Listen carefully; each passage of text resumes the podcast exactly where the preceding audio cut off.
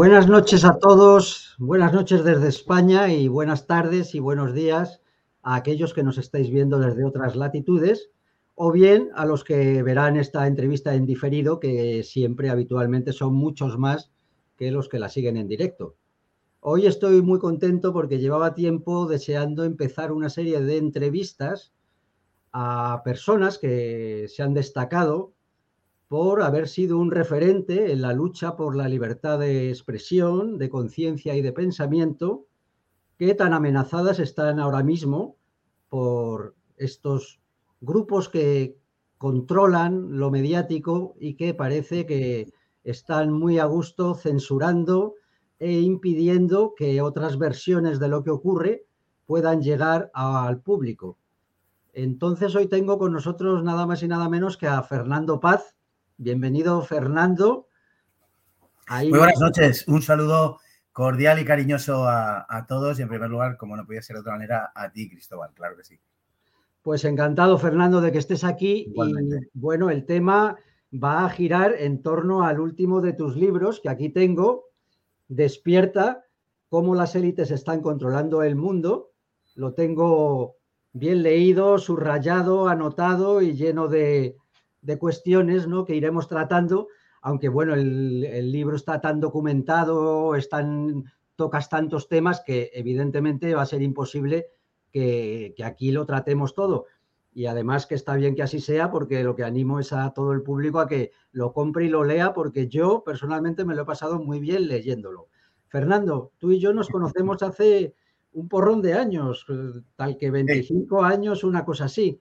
Yo me acuerdo de aquellos tiempos, a finales de los 90, hablamos, cuando nos juntábamos, porque yo editaba con nuestro común amigo Javier Esteban la revista Generación 21, y siempre hacíamos unas comidas donde nos juntábamos muchos de los colaboradores y también gente que no erais colaboradores, pero erais, en tu caso, amigo de Javier Esteban y veníais, y allí teníamos unas tertulias a veces que se alargaban por la tarde, a veces enganchábamos por la noche, ¿no? Tomando copas y tal, y hablábamos de muchos temas, pues incluso en esos, en esos tiempos, ¿no? Eh, ya hablábamos nosotros de, la trilateral, de los Rothschild, de Rockefeller y tal. Eh, pero claro, en aquellos tiempos estábamos moviéndonos en los niveles, digamos, de, de la especulación y de la conspiración, y había que ser como un enteradillo para saber algo de esos temas. Yo me acuerdo que a veces cuando nos escuchaba hablar gente que a lo mejor estaba en otra mesa, nos miraban como, como diciendo, estos tíos de dónde han salido, de qué hablan, ¿no? sí, sí. Bueno, yo ahora leyendo, leyendo tu libro he recordado muy bien esos tiempos, pero claro, ahora mismo ya no estamos hablando de conspiración, ya lo que tú analizas en tu libro, pues es eh, de conocimiento público. Digamos que estas élites que están controlando el mundo ya no se ocultan, ¿no? Antes sus reuniones eran secretas, sus planes iban por debajo, nos contaban otra cosa, pero ahora parece que ya no se cortan.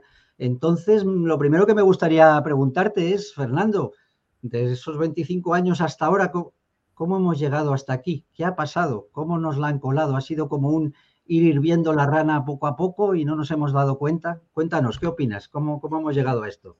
Pues efectivamente, yo creo que han pasado muchas cosas. Una de ellas, lo describes perfectamente, es ese ir cociendo la rana poco a poco. La rana se va mareando, ya se sabe, con, con el incremento de la temperatura del agua hasta que finalmente, bueno, pues eh, se, le puede cocer a la, rana porque ya está pues en, en, las últimas gracias a ese, digamos, ese calentamiento del agua. Eso básicamente es lo que ha pasado. Ha sido una serie de incrementos eh, cuantitativos, ¿no? Ha habido muchos factores, sin duda ninguna. En mi opinión, hay uno, si nos vamos al origen de las cosas, claro, nos podríamos ir, qué sé yo, a Lutero, ¿no? O a Guillermo de Ockham, pero sin, sin irnos tan lejos, eh, en, lo, en lo inmediato, em, yo creo que la caída del muro de Berlín, la caída del bloque del Este, que es posible que, para, para, quienes quedaban del otro lado fuera una bendición, para Occidente ha sido una auténtica maldición.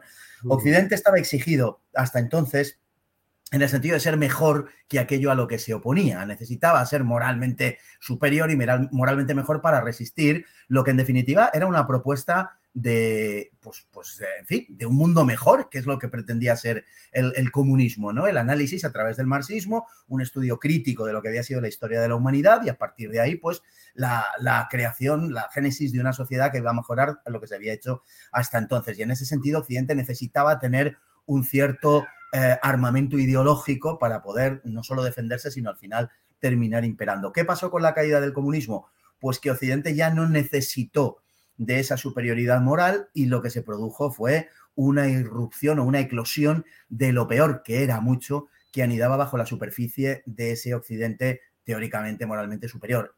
Para nosotros eh, fue una maldición hasta tal punto que hoy la parte más eh, moralmente y espiritualmente sana de Europa está del otro lado del telón de acero, mientras que la parte más putrefacta del continente se encuentra lamentablemente de nuestro lado. Es decir, que uno llega a la conclusión de que el, comunismo ha sido menos destructivo para el ser de las naciones, que, de los pueblos, eh, de lo que lo ha sido el capitalismo eh, como lo hemos conocido. Es un hecho que no, ah, digamos, aventura ninguna hipótesis excesivamente arriesgada. Creo que es la constatación de lo que está pasando. Naturalmente que no es solo ese factor, también dentro de la parte eh, oriental podemos, igual que de la occidental, podemos matizar mucho, que duda cabe. No están igual las naciones de raigambre eh, católica que la, y ortodoxa que las de raigambre eh, protestante. Hay otros factores, sin duda ninguna, pero me gustaría señalar este como un factor un poco de, digamos, de comienzo de todo lo que está pasando hoy, que también a su vez arroja luz sobre la naturaleza del fenómeno globalista, que no es ese fenómeno eh, comunista que algunos nos quieren vender como mm, mm. Eh, objetivo último, digamos, de todo lo que está pasando. Y entonces... Hombre, eh, suena, un poco cómico a veces, ¿no? Que, se refiera a estos globalistas como comunistas, ¿no? Pues yo a George Soros y demás familias no me parecen comunistas, ¿no? En principio. No tienen mucha pinta, desde luego. Mm. De hecho, George Soros, quiero recordar aquí que estuvo detrás de la financiación de Solidaridad del sindicato de Lech Wałęsa en Polonia y que estuvo también detrás de Václav Havel. Es decir, que, él coadyuvó enormemente a la destrucción del bloque soviético y posteriormente ese antisovietismo le llevó a una militancia anti-Putin y antirrusa, hmm. que, hoy podemos constatar en el día a día. Por tanto, eh, digo, no creo que sea aventurar ninguna hipótesis demasiado extraña. Pero bueno, hay por ahí gente también que dice que Putin es comunista. En fin, hay, hay gente un poco para, para, todo, ¿no? Pero es simplemente una idiotez y un, disparate decir eso. Y creo que es ah, ah, que la caída del, muro de Berlín y la liquidación del bloque soviético conllevó el final del marxismo eh, entendido como lo que había sido hasta entonces, una pieza de análisis o un método de análisis y de interpretación de la realidad que era el último eh, sostén de la modernidad. Eh, liquidado el marxismo, liquidado aquella, aquel instrumento que era susceptible de explicarte absolutamente todo, desde las raederas y los bifaces de la chelense hasta lo último de la carrera espacial, el marxismo lo explicaba absolutamente todo y como producto de la modernidad que era una respuesta a la existencia de una filosofía de la historia, liquidado el marxismo, lo que surgió de ahí fue eh, la sociedad líquida que dice Bauman o en la sociedad fragmentada, el mundo fragmentado. Ya no hay lugar para los grandes relatos, ya no hay lugar para las empresas colectivas. Y eso, esa mentalidad que es, yo me atrevería a decir, ultra neoliberal en realidad, esa mentalidad es la que ha arraigado en las eh, sociedades, en, términos genéricos, occidentales, europeas, norteamericanas y, en fin, eh, de corte occidental, y se ha hecho con, eh, con el alma, que diría Trapaun, con el alma de esas sociedades. Y, realmente, pues la poseen. Y ha sido un procedimiento a partir de esa caída del, muro de Berlín de sustitución de la última expresión de la modernidad, que quizá fue su expresión más acabada, el marxismo, la, su sustitución por, eh, una, por la sociedad líquida y por la sociedad fragmentada. Con lo que nos encontramos hoy, pues es con el globalismo, que es en lo que ha venido a desembocar todo eso, y que es muy complicado analizar a la luz de los ismos de la modernidad. El globalismo es ya otra cosa. Indudablemente tiene una afiliación, como todo, no nace de la nada, pero es otra cosa. Si intentamos calificarlo como comunismo, como simple capitalismo, como fascismo, como liberalismo, no lo entenderemos, porque es todo eso y mucho más. Claro, claro.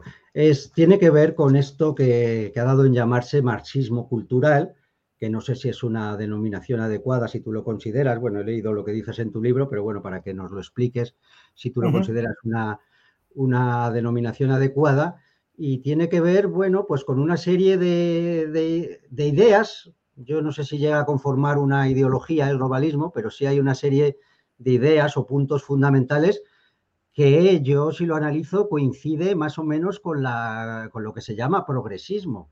Entonces, no sé si consideras que, el progresismo es la ideología de las grandes corporaciones. Me refiero con progresismo, leyes de género, LGTBI, inmigración descontrolada, ilegal, el, cambio climático, en fin, todo lo que esa agenda en la que luego iremos entrando con más detalle.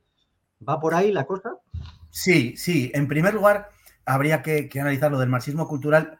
Puede, puede haber llegado a ser un término desafortunado, eh, porque da lugar a un equívoco, que es la interpretación que desde la derecha y desde la izquierda se hace del término. Cuando desde la derecha se habla de que es marxismo cultural, eh, por lo menos desde algunos sectores de la derecha, lo que parece querer inducir es la idea de que en realidad es una especie de estratagema a través de la cultura para imponer un Estado socialista. Y eso no es el marxismo cultural. Mm, Mientras que desde la izquierda, como eh, afirman certeramente que el marxismo cultural no trata de buscar un Estado socialista, le niegan su condición de marxismo cultural. Y creo que las dos eh, afirmaciones, que los dos puntos de vista son erróneos. El marxismo cultural no quiere decir que aspire a imponer un Estado o una sociedad socialista, sino que a través de ese instrumento, que no es ya un marxismo, valga la expresión para el que conozca un poco esta, estas cuestiones, no es ya un marxismo marxiano, sino que es una derivada marxista, pero una tercera o cuarta derivada, difícil de precisar cuando comienza, quizá con el con el psicomarxismo, quizá con, la, con Wilhelm Reich.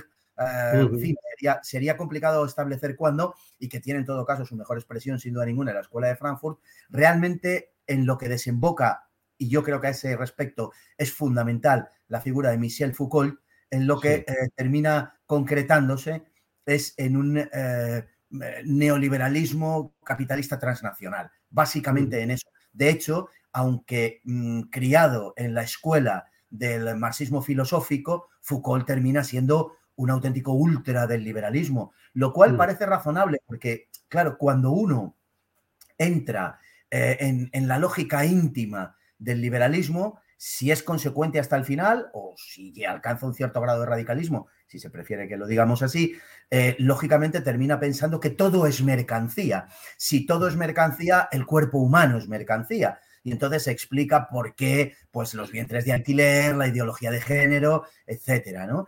Nietzsche no era marxista y el gran y el abuelo de la ideología de género es Nietzsche, es la voluntad, es la expresión de la voluntad. Por tanto, es marxismo cultural, yo reivindico el empleo del término marxismo cultural siempre y cuando se entienda qué es lo que se quiere decir por marxismo cultural y que desde luego no es una estratagema para eh, dar culmen a los sueños de Stalin o algo así. No tiene nada que ver con eso.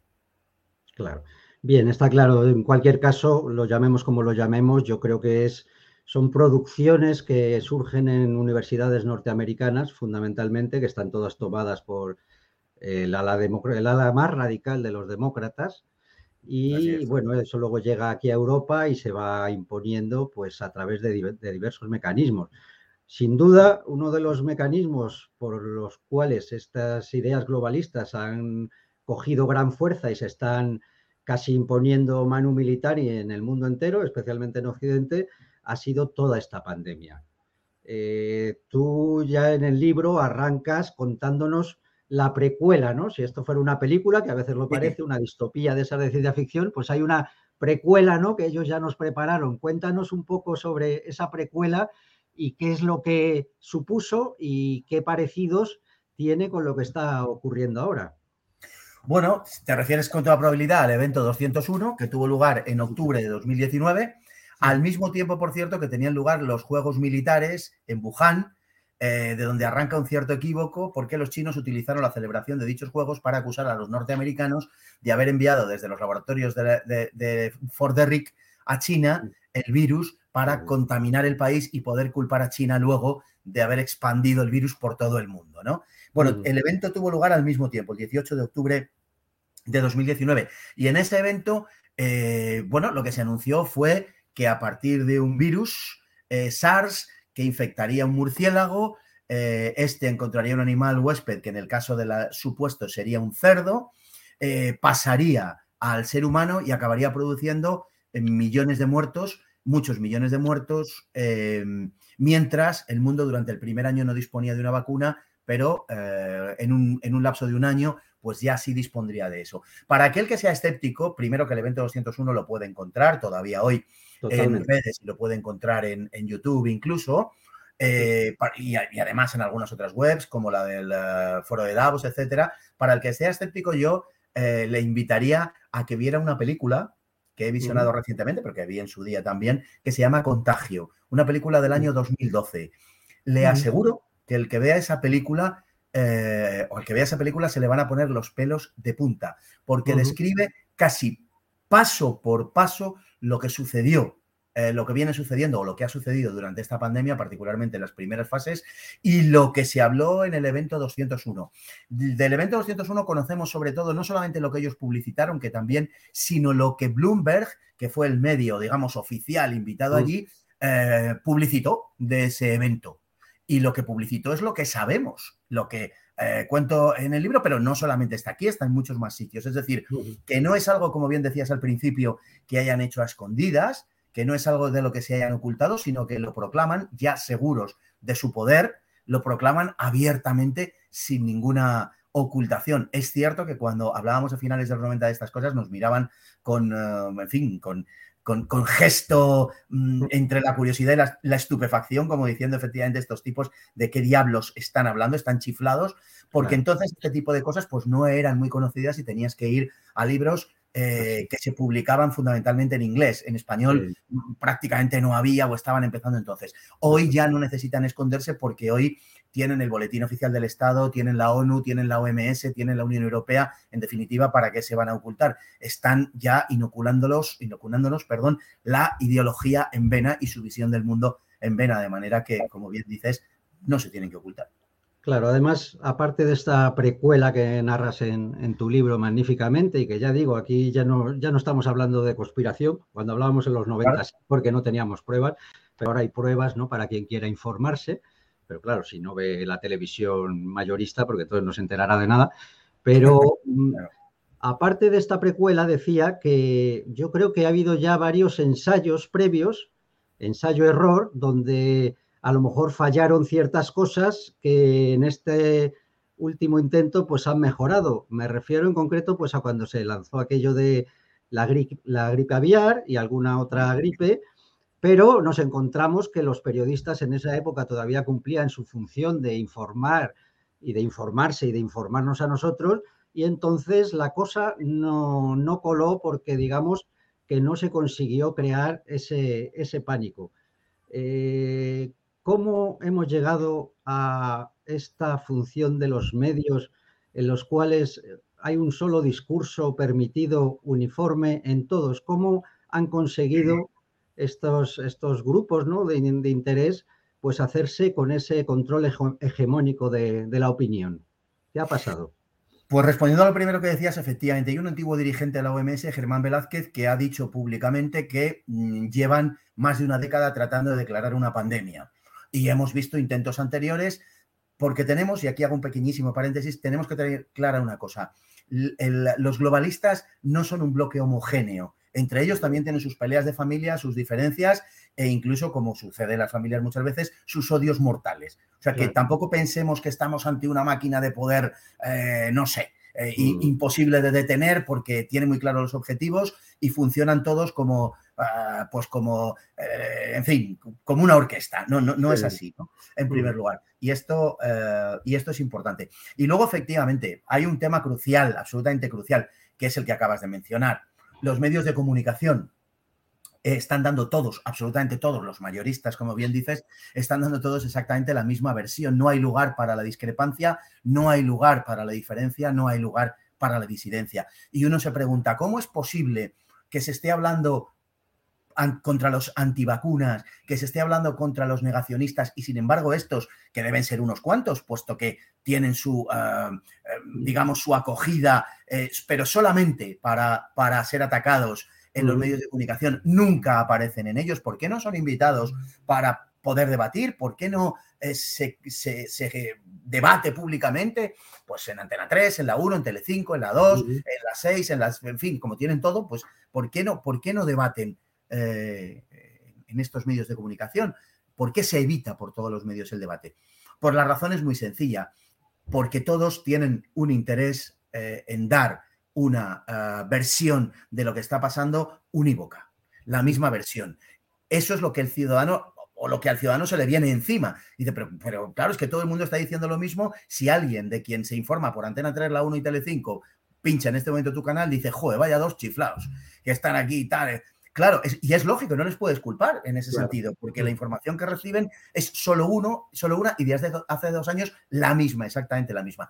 A este señor o a esta señora quizá le sorprendería saber que la razón última de por qué recibe la misma información de todos los medios de comunicación es porque los dueños de los medios de, comunicación son los mismos. Los de Antena 3, dicho resumido, los de A3 Media, los de eh, Mediaset y los de Prisa. Los mm. dueños son los mismos. ¿Y quiénes son los dueños? Pues los grandes grupos de inversión, los, eh, los fondos buitre. En el caso que nos ocupa, fundamentalmente BlackRock y también Vanguard Group, que es una parte que está interaccionada en, eh, nunca mejor dicho, en las acciones por, eh, por, por BlackRock. Tienen los medios de comunicación de su parte y naturalmente cuando vemos algunos presentadores, por ejemplo, como Evaristo, eh, atacando a los antivacunas con, con, la furia con la que lo hace y con el odio y llamando, haciendo llamamientos de odio eh, como hace contra los que no se vacunan, porque no tienen por qué necesariamente ser antivacunas, sino simplemente que han optado por no vacunarse, que es el ejercicio de un derecho, quiero eh, recordar aquí, cuando, por ejemplo, Evaristo hace eso, es porque en cuatro él cobra de las farmacéuticas. Claro.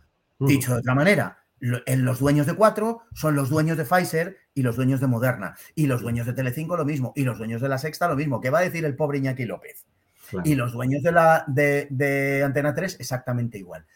Para más INRI, eh, esos fondos de inversión hoy en día son los primeros inversores de la bolsa española. Son el inversor más importante del IBEX 35. Están en 21 de los 35 del IBEX. Están en, en 5 de los 7 principales bancos. Y entre ellos Santander, La Caixa y BBVA. Lógicamente, ¿cuál es el mensaje que van a dar los grandes medios de comunicación, los grandes bancos eh, al, público, al ciudadano, pues lógicamente, ¿cuál van a dar? El mensaje de las farmacéuticas, que son a su vez, están a su vez eh, dominadas por BlackRock y por Vanguard, porque son los principales accionistas de estos grupos, de Pfizer, de Moderna, etcétera. Y en consecuencia, hemos visto, por ejemplo, cómo algunas de estas em, emisoras, cadenas, llamémoslo como queremos, televisiones, algunas de estas que hace 8 o 10 años incluso cuatro y cinco, tenían un discurso duro y real contra las, digo, y real, separado,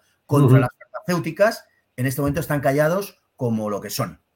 ¿Y por qué? Pues porque sus dueños son lo que son. Si Evaristo y los que son como Evaristo estuvieran pagados por otros, no tengan la menor duda ustedes de que estarían lanzando un mensaje completamente diferente. Hombre, hemos visto el caso de, Iñaki, ¿no? Iñaki Gabilondo. Sí, sí. Eh, eh, ahí ha estado. Ahí, ha estado, claro. Es decir, lo que dice Iñaki, lo que decía un poquito antes de que empezara todo esto y lo que decía hace unos años sobre las farmacéuticas. Porque el discurso de las farmacéuticas era un discurso contra las farmacéuticas, era un discurso muy de izquierdas. Totalmente. Y hoy prácticamente no hay nadie en la mm. izquierda, en la izquierda mainstream, digamos, no hay nadie que diga absolutamente nada contra las farmacéuticas. Señores, por esa razón, porque están todos pagados por las farmacéuticas. Y esto lo pueden comprobar ustedes. Y el culmen de toda esta historia es que los colegios de médicos también están pagados por las farmacéuticas. Alguien que esté viendo esto puede decir, este tipo está loco, se ha vuelto loco y dice esto como podría decir lo contrario. No, entren ustedes en los portales de transparencia de las farmacéuticas. Les van a volver locos y van a tardar media hora. Yo tardé media hora, no soy muy hábil con estas tecnologías. Ustedes puede que tarden 20 minutos o un cuarto de hora. Les aseguro que en sus portales vienen la financiación y a dónde lo han dirigido. El último año del que tenemos constancia detallada, eh, las farmacéuticas, la Big Pharma, no todas las farmacéuticas, las grandes farmacéuticas, las, Big Pharma dieron 600 millones de euros, 600 millones de euros para en la defensa de sus intereses, fundamentalmente a colegios de médicos ¿Qué mm. esperan ustedes que digan los médicos? ¿Qué están recetando los médicos? ¿Cuáles son los medicamentos eh, que les eh, recetan los médicos para que ustedes los consuman? Pues naturalmente que sí. De hecho, uno de los problemas que existen, y no me extiendo más, es la sobremedicación en España y en Europa en general, en todo Occidente, pero en España de forma muy clara. ¿Por qué? Pues porque hay una defensa de los intereses de las farmacéuticas, que son en sentido económico quienes dirigen esto.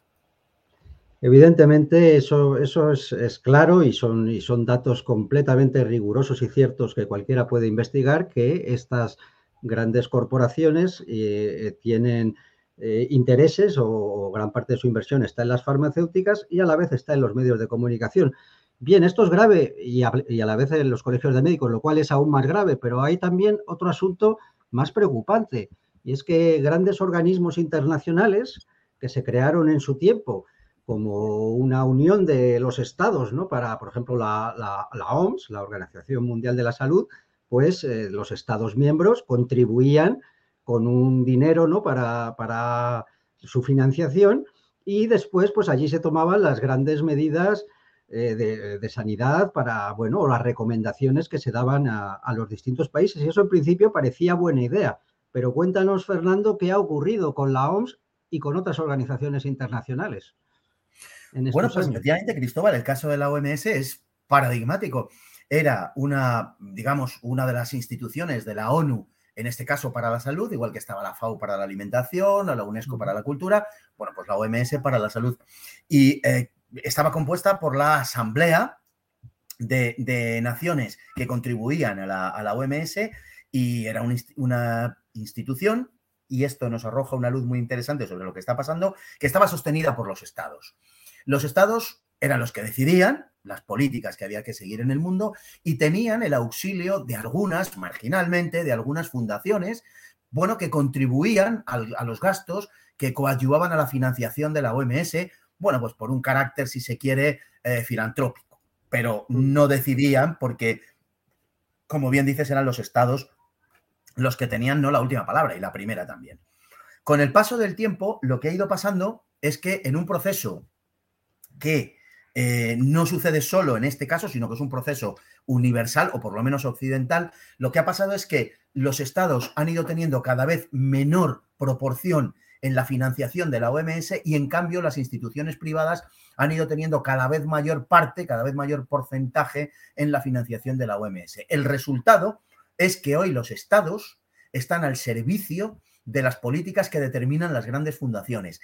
Y, cuando hablamos de las grandes fundaciones, lo hacemos en plural porque ciertamente son diversas fundaciones, pero al tirar de los hilos, y esto es perfectamente comprobable también, nos encontramos con que detrás está la fundación de Bill y Melinda Gates, con distintos nombres y con distintas asociaciones pantalla. Cualquiera que haya estado en la universidad metido en política sabe cómo se hace esto las asociaciones pantalla que te van justificando en distintos ámbitos y, en realidad detrás estás tú y tienes, eres, eh, sois cinco y tenéis 17 asociaciones y, aquí están los convocantes, ¿no? En el cartel, que, claro, convocan 37 personas, perdón, 37 asociaciones y al final van 12 personas y dicen, ¿cómo es posible esto? Bueno, pues por esta razón. Y con esto pasa exactamente lo mismo, pero exactamente lo mismo. De tal manera que hoy la OMS es una organización al servicio de, de un Estado como es China y de las eh, asociaciones, de las fundaciones privadas. Este es un fenómeno que se está reproduciendo por todo el mundo. En realidad, frente a ese pretendido proyecto eh, comunista al que algunos aluden,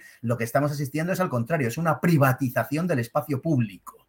Son las grandes asociaciones del, gran, del capitalismo transnacional las que están poniendo a los estados a su servicio, las que están poniendo a las organizaciones internacionales a su servicio y las que están poniendo incluso a las organizaciones supranacionales a su servicio. Repito, es una privatización del espacio público, no lo que algunos están vendiendo. Efectivamente, Fernando, y eso que describes y que detallas muchísimo en tu libro con un montón de datos irrefutables, es lo que siempre se ha llamado plutocracia es decir, aquí gobiernan unos multimillonarios, ellos ponen, tienen una agenda eh, que lo que hace es defender sus intereses, obviamente, y ya todo es un paripé. Es decir, esto que llamábamos nuestras democracias liberales, que no me gusta ese nombre, yo lo llamo partitocracias socialdemócratas, pero bueno, los regímenes que tenemos aquí en Europa desde hace, bueno, 80 años, pues pues también han sido, han sido colonizados, ¿no? Son, simples, eh, simples portavoces de, los intereses de estos grandes grupos corporativos, que al final detrás de ellos lo que hay, pues es una serie de multimillonarios con un montón de ideas, ya veremos lo realistas, objetivas que son, o si es todo un disparate, luego hablaremos de ello, pero claro, ellos lo que se, dedican es a aplicar su agenda, porque si salen contra su agenda, pues todos los medios se te echan encima, ¿no? Como le ha pasado a algún dirigente que parece que se salía del guion, ¿no? Como Donald Trump, y, te machacan, ¿no? Entonces ellos se tienen que plegar. Esto es una plutocracia, lo que tenemos ahora, en lo que se ha convertido nuestro sistema. Es una mm. plutocracia, que efectivamente es el poder del dinero. Es el dinero. Todo lo demás, todo lo demás está organizado en función de la justificación plutocrática, de la justificación del poder del dinero. La gente cree que tiene un poder de decidir, pero ese poder de decidir ya no existe. Si nos fijamos, por ejemplo, en lo que está pasando en los países miembros de la Unión Europea, tenemos una élite, una eurocracia que decide que no es elegida por nadie, la comisión no es elegida democráticamente ni es elegida por nadie y que tiene el poder absoluto en Europa que puede hacer y deshacer y que ha dejado a los pueblos sin capacidad de decidir realmente. Lo que hacemos cada cuatro años es elegir quién gestiona, quién ejecuta las decisiones que otros toman. Pero tú ya no eliges a quién toma las decisiones. Eso no es verdad. La democracia, me he hartado de decirlo, eh, o, lo que esto sea, en cualquier caso, si pretendió ser en algún momento una democracia, desde luego se ha convertido en una absoluta farsa. Y a lo que estamos asistiendo en estos momentos es a la sustitución, porque es una farsa en todos los aspectos, pero sí es verdad que al menos, y aunque fuera de forma muy distorsionada, eh, sí podíamos decir que si no democracias, sí eran, eran estados de derecho. Grosso modo, pero eran estados de derecho. es verdad. Y de libertades. Sí, exactamente. Es verdad que con una eh, poder judicial en muchos países y singularmente en España, absolutamente impresentable en lo que tiene de, político. No estoy hablando naturalmente de los juzgados, que luego la gente te dice estas cosas. ¿no? Hay, hay, un truco que es cuando te metes con los políticos y tal, y siempre te sacan a, colación eh, los concejales de pueblo. ¿No? Y tú dices, la casta política, y entonces alguien te dice, sí, hombre, y los concejales que están en un pueblo de la Mancha, y dices, no, no, no hablo de eso, evidentemente, hablo de, mm. de la oligarquía. Bueno, pues en este caso sucede exactamente lo mismo. Es decir, no estamos hablando más que de los que detentan el poder. Y al mm. final, lo que, eh, con respecto al Poder Judicial, que es un poder sometido. Si uno ve cuál es la estructura del Poder Judicial en España, cuál, qué, qué, función tiene el Consejo General del Poder Judicial, qué función tiene el Tribunal Constitucional, etcétera, es una función puramente política y está elegido por los políticos. ¿Cómo se puede pedir a un tribunal que actúe contra aquellos que le han nombrado, contra aquellos de quienes depende su supervivencia y su futura carrera? Esto es una broma. Esto es una broma. Es como si el delincuente nombrara al juez, literalmente, ante, ante, un tribunal. Bueno, y se pretende hacer pasar por democrático. En cualquier caso, lo que sí es cierto es que, con todos sus peros enormes, pero había unas garantías de derecho. Bueno, eso es lo que está volando por los aires en este momento. Es, ese es el estadio en el que estamos ahora mismo. Estamos en la sustitución del Estado de Derecho, donde podía haber alguna singularidad, ciertamente, bueno, me estoy acordando de conceptos como alarma social, que era una auténtica vergüenza su introducción, pero en fin, eh, estoy acordándome de todo lo que tiene que ver con la ideología de género, en donde se ha incorporado la excepcionalidad, por ejemplo, de la eh, desigualdad ante la ley. No es lo mismo cuando hay una agresión que de un hombre a una mujer que una mujer a un hombre. son, delitos de autor, es, como, Efectivamente. Como, los nazis, vamos, que Efectivamente, como lo, sí, sí, como el derecho de Carl Schmitt, eh, etcétera. Claro, es, así. se ha suspendido la, la presunción de inocencia en el caso de que sea el varón el que cometa un determinado delito contra la mujer. En fin, es, ya hemos andado una parte del camino. Bueno, pues esa introducción de la excepcionalidad, de la singularidad que ha sido ocasional hasta este momento, se está convirtiendo en la norma, en mm. función de la emergencia sanitaria. Y lo que está habiendo es una sustitución del Estado de Derecho por, no sé cómo llamarlo, por el Estado de excepción por el estado de la excepcionalidad. Si no se quiere de excepción por las connotaciones que tiene, pero por el estado de la excepcionalidad. Y entonces hay una suspensión real del derecho, hasta tal punto que en España hemos llegado a dictaminar judicialmente que el gobierno eh, en dos ocasiones decretó un estado de alarma ilegal y ese gobierno sigue siendo el gobierno. Es decir, que aquí el derecho ya no importa nada. No, estamos en un Estado de derecho. Estamos en un Estado partitocrático que busca su refrendo en algunas instituciones, algunas de las cuales son instituciones de derecho que ellos mismos, en muchos casos, han nombrado. Esto no es, y lo podemos decir con absoluta convicción y sin riesgo alguno, esto no es un Estado de derecho. Cuando un gobierno en dos ocasiones decreta un estado de alarma con absoluta prevaricación y acuso al gobierno de prevaricación porque el gobierno no podía ignorar que lo que estaba decretando no se eh, conformaba como un estado de, alarma, sino de excepción. Bueno, cuando un gobierno hace eso y es condenado dos veces y sigue siendo gobierno, es que no estamos ante un estado de derecho en absoluto y que rige un régimen de excepcionalidad. Totalmente, eso me recuerda a bueno, textos del filósofo Giorgio Agamben, que se ha destacado por hablar del biopoder, y que, analiza precisamente eso, que ahora mismo el poder ya solo puede gobernar desde la excepción. Digamos que hay tal, tal descrédito ya de todo que solamente eh, se ve capacitado eh, para gobernar desde la excepción, como ha pasado con esta pandemia, como pasa con el tema de la violencia de género y como parece que quieren aplicar con la historia del cambio climático, donde nos van a poner toda serie de, de normas porque contaminamos mucho, no podemos comer, carne, etcétera. Es decir, siempre la excepcionalidad. Hay una cosa que, llamó mucho la atención, que fueron unas declaraciones de Sánchez que casi eran una autoacusación, ¿no? Cuando ha dicho que, en realidad toda esta pandemia pues ha venido muy bien porque ha venido a acelerar una serie de cambios que era necesario aplicar, no sé por qué, pero según él era necesario aplicarlos, y que gracias a la pandemia pues se han podido acelerar algunas de estos objetivos que ellos ya tienen planteados, ¿no? que son esta famosa Agenda 2030 que se presentó en el foro de Davos, etcétera. Mm, ¿Qué objetivos ves tú que pueden tener ellos en esta agenda? ¿Qué mundo nos están preparando eh, a través de nuestros gobiernos nacionales? ¿no? Por ahora como monigotes, ya veremos si luego pues también quieren ir un poco más allá y llegamos incluso a la disolución de los estados, ¿no? Luego entramos en eso si quieres, pero me gustaría escucharte qué objetivos o qué, pasos son esos que ha acelerado la pandemia y que quieren alcanzar. Pues eh, bueno, de la labor de los gobiernos, efectivamente, si quieres hablamos luego, son, son gobiernos indígenas, son gobiernos como, como trataban las potencias colonizadoras y, en fin, que establecían más bien los protectorados sobre algunas zonas y, mantenían los gobiernos indígenas para que se ocuparan de las cuestiones internas, mientras lo esencial lo decidían eh, Londres o París, ¿no? Eh, y en ese sentido, bueno, pues, pues así están actuando. Los objetivos de la Agenda 2030 son objetivos autoproclamados, es decir, que están en la agenda y que están sobre todo en el foro de Davos.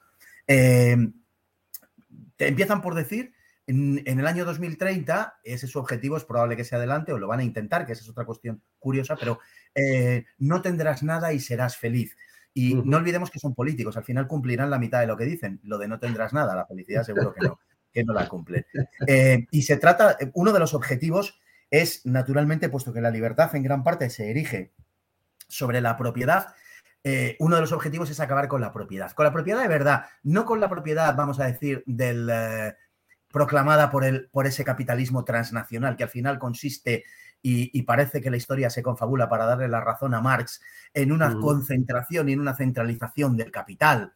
Porque al final el proyecto eh, comunista y el proyecto capitalista, tal y como lo estamos viendo, son exactamente el mismo. Es la negación de toda propiedad para la población y, y, su concentración en muy pocas manos, que puede ser el partido, o que puede ser eh, una casta transnacional, una casta globalista, una élite mundial, llamémoslo como queramos, que es hacia lo que vamos. Esto es lo que nos dice el, el, em, el foro de Davos, que nos vamos a quedar sin nada, que no vamos a tener propiedad, pero que nos va a dar igual. ¿Cómo va a ser? Es difícil de saber pero a través de la asignación probablemente de una serie de cupos que tenga relación tras la abolición del dinero, que tenga relación pues seguramente con la condición laboral de la persona. No olvidemos que, en, si no recuerdo mal, en abril de 2020, por las mismas fechas, abril del 2020, en que Pedro Sánchez decía aquello que tú acabas de referir al respecto de la implementación de proyectos que ya estaban en marcha y que la mm. pandemia va a permitir acelerar, eh, en abril del 2020 el Partido Socialista Obrero Español, el partido de gobierno, presentó en el Parlamento una moción para acabar con el dinero, para terminar con el dinero físico. Eso que nunca empleo palabras que no sean nuestras, pero el cash, o sea, el dinero físico, el, líquido, el metálico que decimos, ¿no? Bueno, eh, fue rechazado en el Parlamento y tuvo un tirón de orejas de la Unión Europea como diciéndole, no te pases, quizá llevado por un excesivo celo, querer ser el alumno más aventajado de la clase, eh, mm. lo planteó de un modo pues inadecuado y Europa pues le reconvino. Pero ya se ha planteado la liquidación del dinero y de hecho ha habido un experimento en el norte de la India en 2016-17, si no recuerdo mal, auspiciado tanto por las tarjetas de crédito, por Mastercard y por Visa, como por eh, Bill y Melinda Gates. Están en todas, pero señores, yo no tengo la culpa. Es que le hacen parecer a uno conspiranoico, pero la culpa es de los que conspiran, no de los que lo denuncian. Y, hicieron, llevaron a cabo un experimento en la India que fue un fracaso y de abolición del dinero y en consecuencia, pues eh, parece ser que, que lo están reconsiderando y lo están pensando. Es un obstáculo importante, pero sin duda ninguna se basan en eso.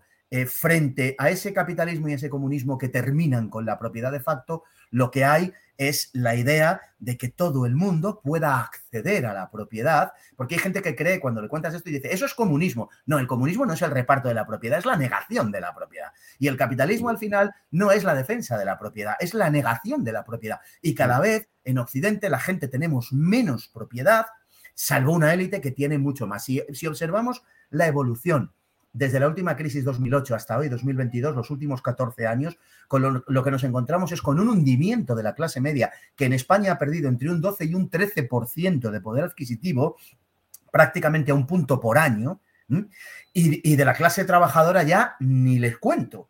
Lo que se ha la precarización es, bueno, es vergonzosa, es hasta tal punto que la gente ya no puede ni tener familias, apenas hay muchísima gente y millones de españoles que solo pueden vivir en una habitación en el centro de las ciudades o irse mucho más allá de la extrarradio. Es decir, la, supervivencia está complicada.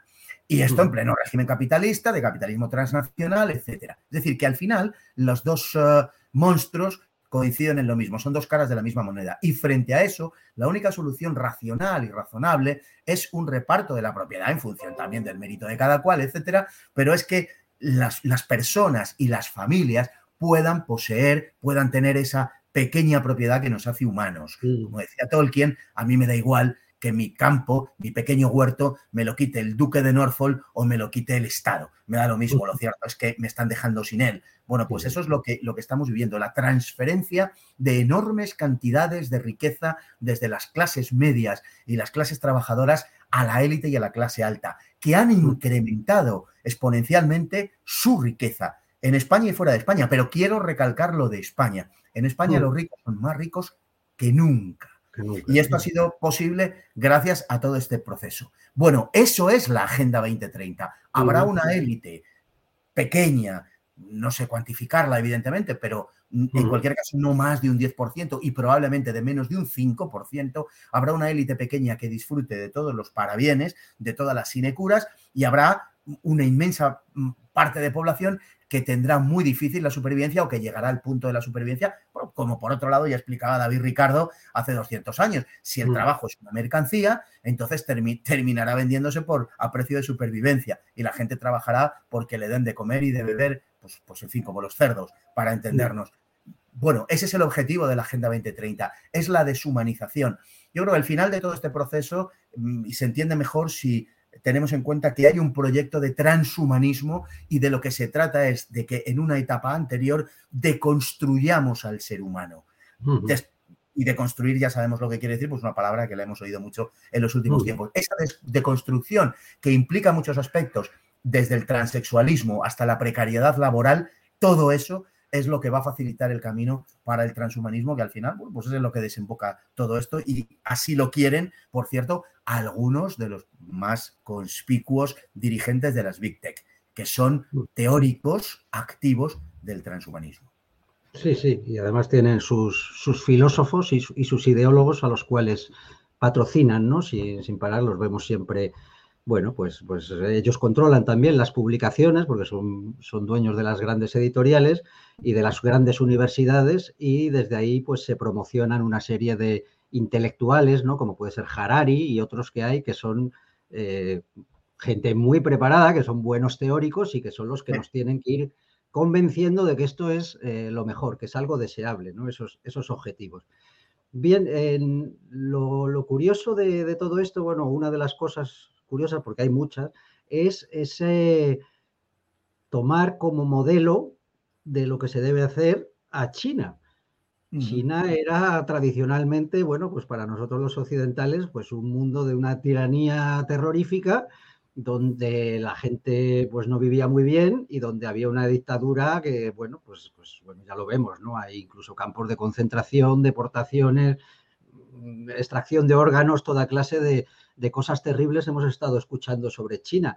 Mm, ahora se nos presenta como gran modelo, no solo por lo bien que dicen que lo ha hecho eh, para, para combatir la pandemia, sino también por ese maravilloso sistema de crédito social o de control social que tienen, y que parece que pudiera ser uno de los objetivos de esto que nos están intentando colar con la pandemia, que es ese pase verde, pase COVID o como lo queramos llamar.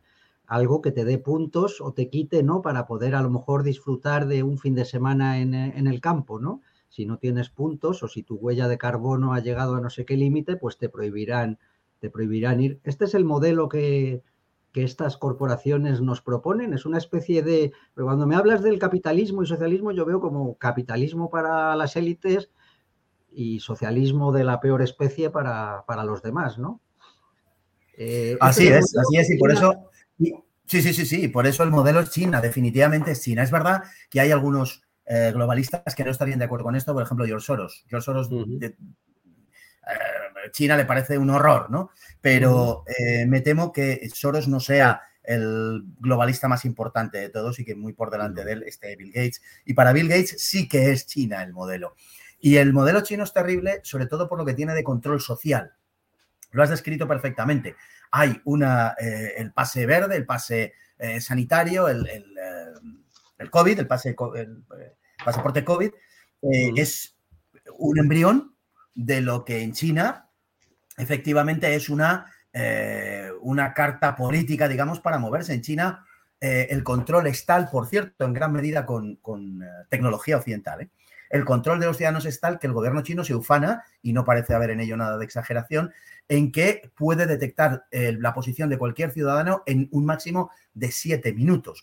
Ellos aseguran que de cualquier ciudadano chino, yo no estoy en condiciones de comprobar esto, eh, pensemos en, el, no sé, zonas como el Xinjiang, ¿no? que está eh, junto a Afganistán y, en fin, una zona montañosa inaccesible, pues ellos dicen que, que son capaces de, controlarlo. Así, en cualquier caso, eh, lo cierto es que en las grandes ciudades no ofrece la menor dificultad, que es una de las razones de uno de los procesos que están en marcha, que es el vaciar, todos hemos oído las últimas fechas, la España vaciada, ¿verdad? Pues el vaciar las naciones y de, en su interior y enviar a la gente a las grandes eh, conurbaciones, que es donde se puede controlar a la gente. Claro, en el campo, en medio de los olivares, en medio de tal, es mucho más complicado. Hay drones, hay satélites, todo esto es verdad, pero es muchísimo más difícil.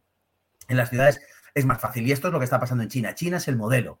En China, los, eh, me cuesta llamarle ciudadanos, los chinos eh, tienen una, una, especie de carne por puntos. Aquí ya estamos acostumbrados por la cuestión de la DGT, ¿no? Pues una especie de carne por puntos donde en función de tu actitud política y ciudadana, de las dos cosas, es decir, que se te puede restar puntos, pues igual que aquí porque conduzcas mal, allí pues porque conduzcas mal, o porque cruces por un sitio donde no hay un paso de cebra, o en fin, cualquier otra circunstancia, eh, o porque fumes, por ejemplo, eh, cosas semejantes, pues en función de eso tienes una mayor o menor cantidad de puntos. Y eres mejor o peor ciudadano.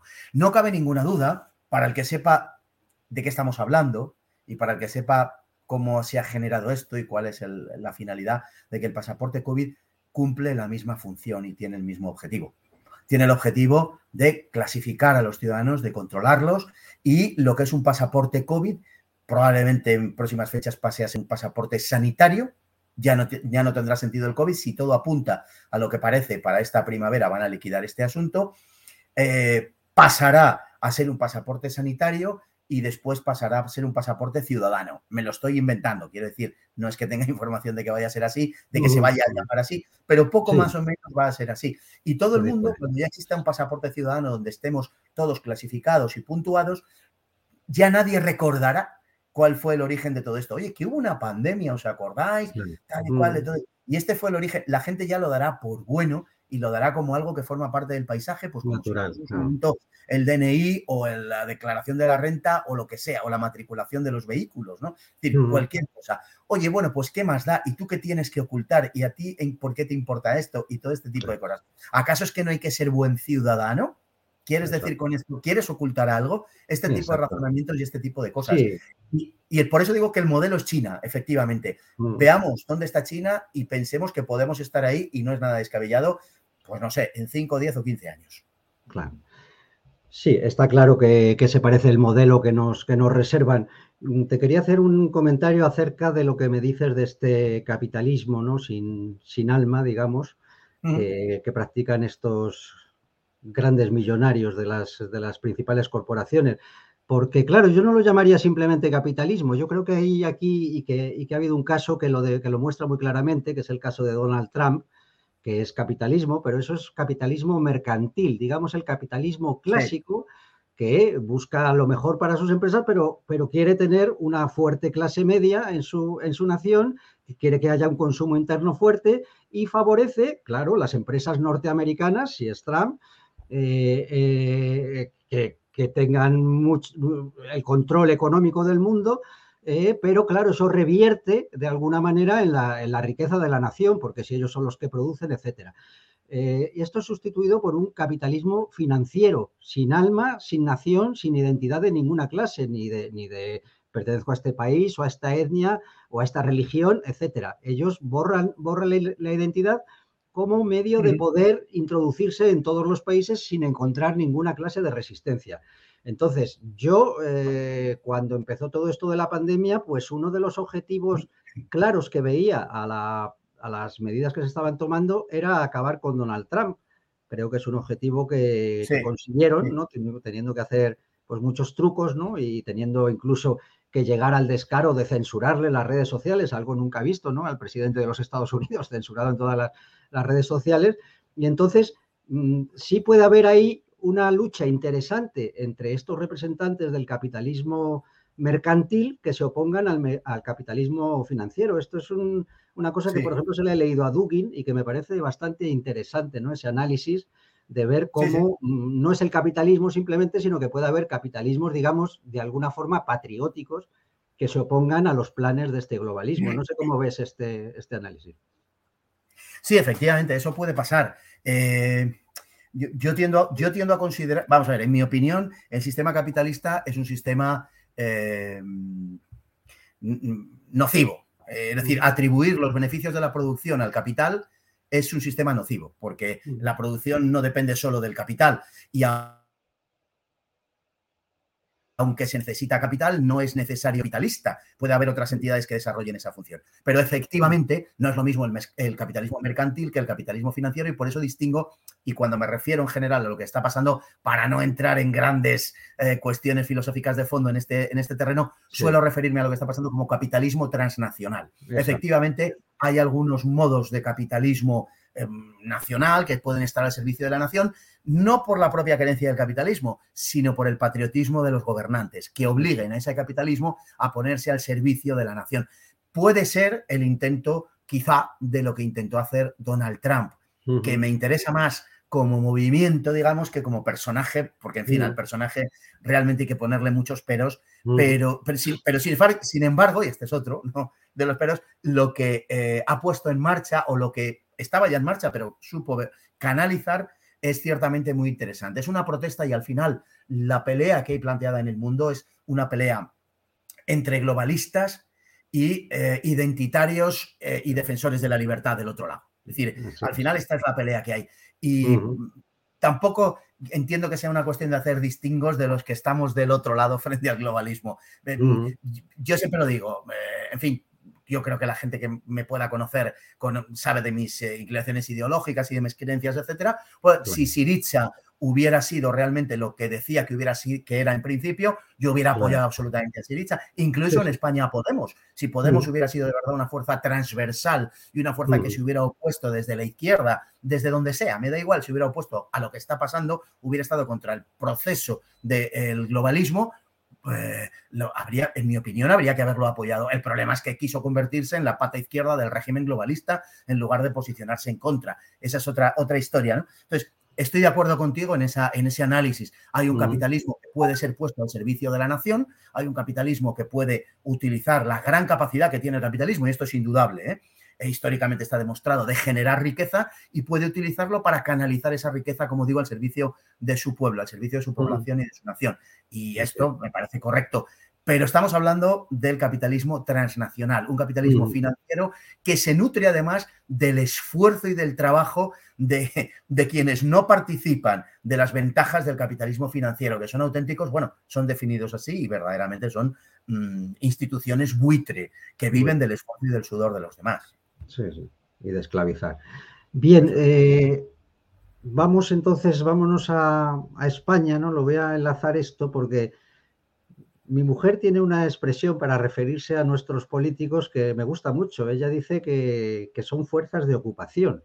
Y lo dice precisamente en este sentido, en el sentido de que ellos realmente están trabajando para intereses eh, extranjeros, eh, intereses de, de, esas grandes corporaciones, intereses transnacionales que perjudican claramente los intereses de los nacionales. Digamos que ellos han conseguido meter en los estados, en la mayoría de ellos, pues a agentes que, trabaja ahora mismo el Estado contra la nación.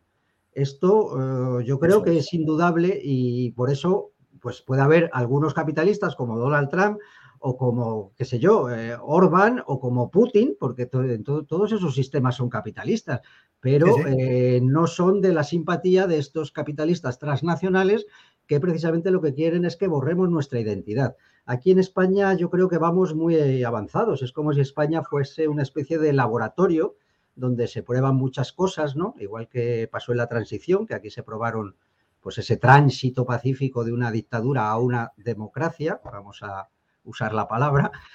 Mm, y, bueno, pues ahora mismo eh, yo creo que es importante que en cada nación los, los el pueblo tomemos conciencia de que realmente esos gobernantes que tenemos son fuerzas de, ocupación. Es decir, estamos ahora mismo como cuando los franceses nos invadieron. Entonces se veía claramente porque venían con su uniforme y ya sabías que era una fuerza extranjera, pero ahora mismo los dirigentes, el 90% de los que se sientan en el Parlamento, están al servicio de estos intereses transnacionales. Ya da igual derecha, izquierda, antes citabas Podemos, pero que me da igual el PP y tal. Y luego vamos a hablar de Vox también. Entonces, pues, eh, esa es la cuestión. ¿Cómo lo ves esto de estas fuerzas de ocupación? Hay que tomar esta conciencia. Absolutamente. Mi, reconocimiento a tu señora esposa, Cristóbal. Yo les llamo colaboracionistas. ¿Mm? Colaboracionistas en términos históricamente más cercanos. Eh, porque es lo que son. O sea, esto, sobre todo estos medios de comunicación, no tanto a la pobre gente, que en definitiva, como hemos dicho, pues se nutre de, lo que le, le, dan, ¿no? Pero a los medios de comunicación y a los políticos, desde luego sí, les considero colaboracionistas, les considero, hay que decirlo con toda claridad, traidores a los intereses de la nación sin ninguna de las dudas, desde antes de todo este episodio, ¿eh? sí, sí, sí, mucho antes de todo este episodio. Es decir, eh, aquí en España se ha destruido el tejido social, se ha destruido la economía, se ha destruido el sentido de nación y se ha hecho todo eso, y, ya lo último, se está destruyendo la libertad, y todo eso al servicio de un proyecto transnacional como es el proyecto de la Unión Europea, que no es tal, sino que, porque no es la destrucción de una nación, cosa que yo personalmente jamás aceptaría de la mía, pero no es la destrucción de una nación a mayor gloria de un proyecto eh, comunal, de una Europa unida, etc. No, no, esto es la destrucción para la construcción de, un eslabón de la cadena globalista, porque Europa no es más que eso y además ni siquiera, ni muchísimo menos, el principal eslabón, uno más de esa cadena globalista. Y para eso, pues eh, se están ensayando efectivamente en España un sinfín de políticas y se está llegando, bueno, pues prácticamente a, casi a la tortura asiática de la balcanización de nuestro territorio, donde ya en numerosísimas partes de él una... Eh, un significado número de españoles en sus corazones no solamente no se sienten españoles, sino que detestan e incluso odian abiertamente a España. Hay que decirlo, en el mejor de los casos, sencillamente no se sienten españoles o su sentimiento es, bueno, pues como el que se puede tener, qué sé yo, por el club de petanca del barrio y no mucho más. Ha habido una desnacionalización de España en su conjunto, no solamente en el País Vasco, en Cataluña, en Galicia, en, últimamente en Valencia, Baleares, Navarra, no, no solamente en, esos lugares, que ya son muchos, en mm. su conjunto. Es decir, es que la gente no siente la pertenencia a un proyecto común. Todo lo más le puede movilizar pues la victoria de la selección española de fútbol cuando se produce, que además desafortunadamente cada vez es más de cuando en cuando. Entonces, eh, hay, hay una falta de conciencia nacional flagrante.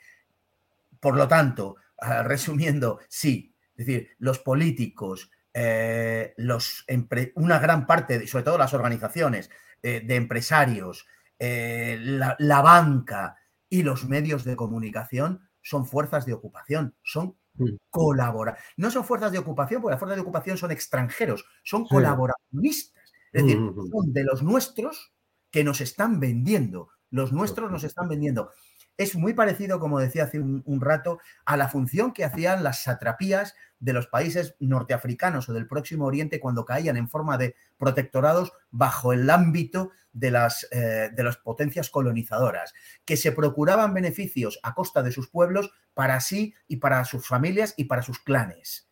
Y al pueblo, con perdón, pero que le fueran dando, es decir, es lo de menos. Si ya vivían, si han vivido mal siempre, ¿qué más da? Ellos establecían esa relación, esa ese vínculo con las potencias colonizadoras. Esa estructura es la que se ha mantenido tanto en el Próximo Oriente y en el norte y en parte del norte de África como en Hispanoamérica con respecto a Estados Unidos. Es decir, el proceso neocolonial norteamericano se ha basado fundamentalmente en eso. Yo tengo una relación privilegiada con las élites que miran para sí, mientras a sus pueblos ya les pueden, como digo, estar mm. pasando lo que le pase, que nos trae sin cuidado, pero yo tengo ese vínculo con las élites de cada uno de los, de los pueblos respectivos, obtengo el mejor de los resultados posibles, obtengo el mayor beneficio y lo que sea de los desgraciados en África Occidental, en el sudeste asiático o en el Próximo Oriente, me trae absolutamente sin cuidado es un problema de ellos. Y es verdad, porque unos pueden ser los ocupantes o la potencia, en el caso de Estados Unidos, neocolonizadora. Los verdaderos traidores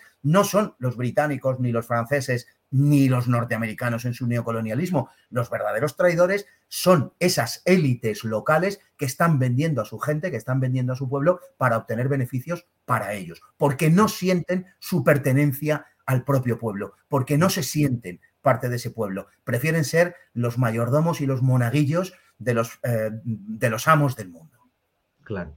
Efectivamente, y me parece muy importante insistir en ese, en ese punto, porque yo veo muchas veces, eh, sobre todo entre la gente que de algún modo nos estamos resistiendo, nos estamos oponiendo eh, a, todos estos planes, cada uno desde nuestros medios, pues veo a veces que cunde una especie de desánimo general, porque claro, tú te lees tu libro y, aquí vemos, pues eso, que ellos controlan los medios de comunicación, la universidad, eh, los organismos internacionales, las grandes corporaciones. Entonces, parece como imposible completamente hacerles frente. O sea que no lo único que podemos hacer es, pues, cada uno que se esconda en su cueva y a ver si pasa desapercibido y no nos aniquilan. Pero yo creo que hay que tomar esta conciencia, ¿no? Para que cada uno, cada nación, eh, se levante contra sus propias élites, porque aquí el problema que tenemos son nuestras propias élites. Aquí no, yo desde aquí nada puedo hacer contra un Bill Gates, por ejemplo. Claro. Pero claro, pero, pero si le quito a sus proxies, digamos a sus, a sus encargados de llevar su política, seguramente le hago bastante daño. Entonces, yo siempre estoy intentando eh, llevar a la gente con la que hablo a estas reflexiones de daros cuenta que tenemos que primero unirnos a aquellos que desde ámbitos ideológicos eh, religiosos diferentes, tú puedes ser católico, otro puede ser protestante, otro puede ser ateo, de izquierdas, de derechas, me da lo mismo, pero sí tenemos en común ese amor a nuestra patria y a, nuestra identidad, ¿no? El amor a nuestros antepasados y el deseo de dejar a nuestros descendientes, pues una nación, ¿no? Como la hemos conocido, que es España, ¿no? Entonces yo creo que tenemos que ir más allá de nuestras pequeñas diferencias ideológicas, porque ahora mismo no importan nada, ya son un cuento, las utilizan los políticos precisamente para mantenernos enfrentados entre nosotros, y tenemos cada pueblo que tomar conciencia y que derrocar a estas élites que en cada una de las naciones nos están destruyendo y están trabajando para esas grandes corporaciones. ¿Lo ves así? Sí, sí, absolutamente. Absolutamente, 100%. Yo, yo creo, en primer lugar, que hay dos posturas debemos evitar a todo trance y son las que se resumen en una, que es la del fatalismo. No se puede hacer nada porque son tan poderosos que lo mejor es meter la cabeza abajo de tierra y hacer la vida como puedas y tal. No, claro que se puede hacer, pero hay que saber cómo hacerlo y tenemos que actuar en nuestro ámbito personal hasta donde lleguemos. Y luego hay otra postura también fatalista, aunque sea positiva, aunque sea optimista, pero que, tampoco, que tampoco es cierta, que es como acabo el libro diciendo que creer que lo que va contra el orden natural de las cosas por su propia naturaleza no va a suceder, eh, no es cierto, no es verdad. Se han impuesto un sinfín de cosas y vivimos de un sinfín de maneras que nada tiene que ver con el orden natural de las cosas y se han impuesto. Por tanto, no creamos ni que se va a solucionar no haciendo nada, ni que hagamos lo que hagamos no se va a solucionar, porque sí se va a solucionar. Entonces, esto me parece que es eh, verdaderamente crucial entenderlo. Eh, y, la segunda parte no recuerdo muy bien a qué te, a qué te referías. La, reflexión que has hecho última.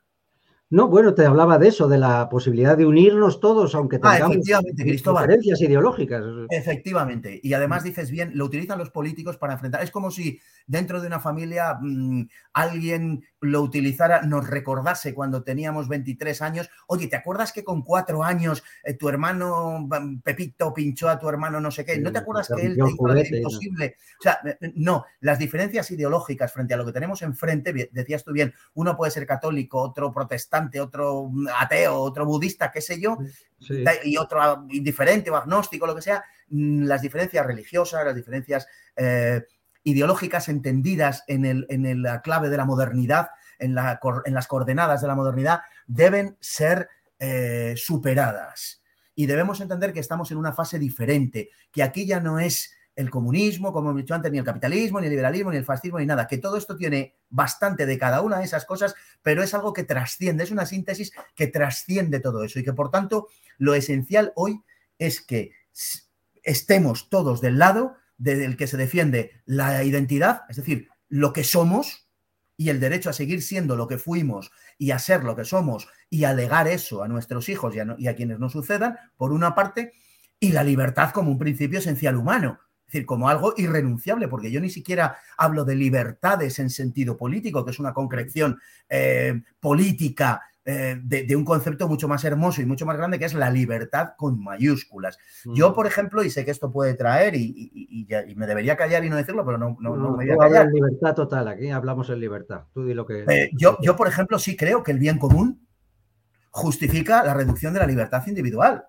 Yo sí creo que si esto fuera la peste negra, estaría justificada la vacunación obligatoria, tengo que decirlo. Yo sí lo creo, honradamente. Creo que moralmente eso sería justo. El problema es que aquí se está invocando el bien común cuando no hay tal bien común. El problema es que aquí lo que se está haciendo es tratar como la peste negra algo que no tiene ni sombra de lo que fue la peste negra. Y se está utilizando, ¿por qué? ¿Por razones sanitarias? No, por razones de imposición de una determinada ideología porque nos quieren llevar donde no queremos ir y nos lo tienen que vender u obligar de una manera determinada.